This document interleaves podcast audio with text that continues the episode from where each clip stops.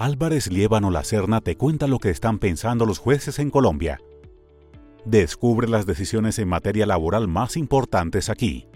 Hola, bienvenidos a Al Estrado. Mi nombre es Ana María Arazo y hoy hablaremos acerca de una sentencia del Tribunal Superior del Distrito Judicial de Bogotá en la que se abordó el cuestionamiento sobre si la antigüedad es un criterio que puede justificar una diferencia salarial.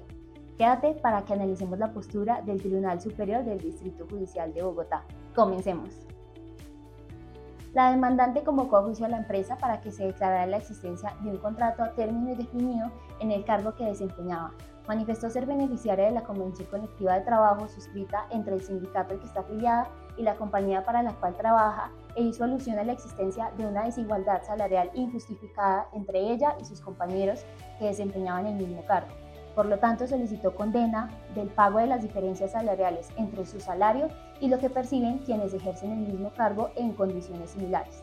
Basó sus pretensiones en que el 28 de diciembre de 2001 firmó un contrato de trabajo a término fijo con la compañía y que el 3 de enero de 2013 fue promovida al puesto de jefe.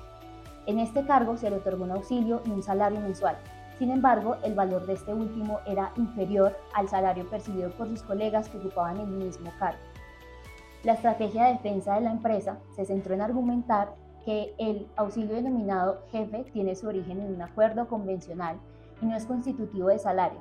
Además, se alegó que la demandante no se le había reconocido el auxilio por excelencia operacional y tanto el auxilio de alimentación como el de transporte quedaron excluidos del componente salarial, tanto en el contrato de trabajo como en la convención colectiva de trabajo.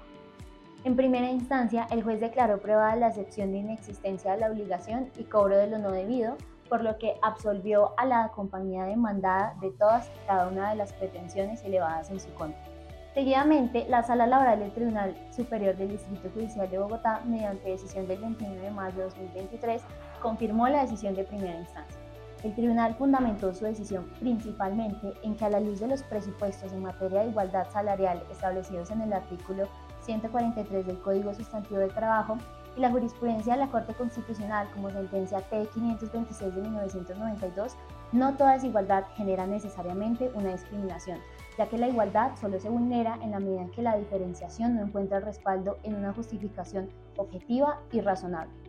En el caso que estamos analizando, el tribunal ha determinado que es inviable reclamar una nivelación salarial ya que ésta se basó exclusivamente en la antigüedad, en la fecha de contratación de la empresa y en los salarios que se ofrecieron en ese momento.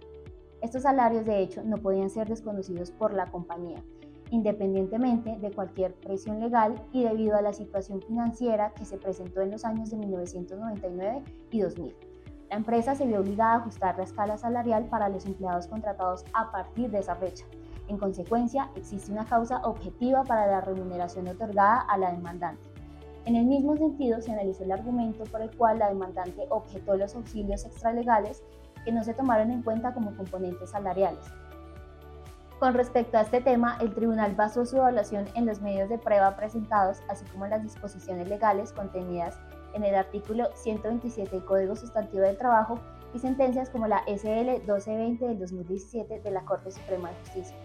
Para el tribunal, la compañía demandada cumplió con la carga de mostrar que tanto el auxilio de alimentación como el de transporte no tenían la finalidad de retribuir directamente la actividad laboral, ya que estaban destinadas a mejorar la calidad de vida de la trabajadora.